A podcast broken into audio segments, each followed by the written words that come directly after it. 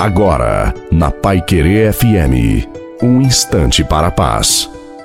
Boa noite a você, boa noite também à sua família. Coloque a água para ser abençoada no final da nossa reflexão. Jesus te diz: coragem, eu venci o mundo. Você que está abatido, cansado, o Senhor renova as suas forças. O guerreiro de Deus, ou seja, o filho de Deus, é aquele que está em pé, preparado em ordem de batalha. E Deus te convoca para que você lute e carrega o seu estandarte, o estandarte da sua vitória. Portanto, para você prosseguir e caminhar, é necessário a oração e a vigilância. Orai e vigiai. O verdadeiro guerreiro de Deus, ele ora e vigia. Lute e semeie o amor de Deus. Ora ao Senhor e não desista.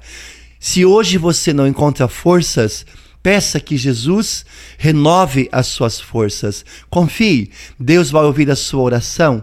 Portanto, seja uma pessoa orante e vigilante e acredite na sua vitória, porque Deus é poderoso para fazer infinitamente mais.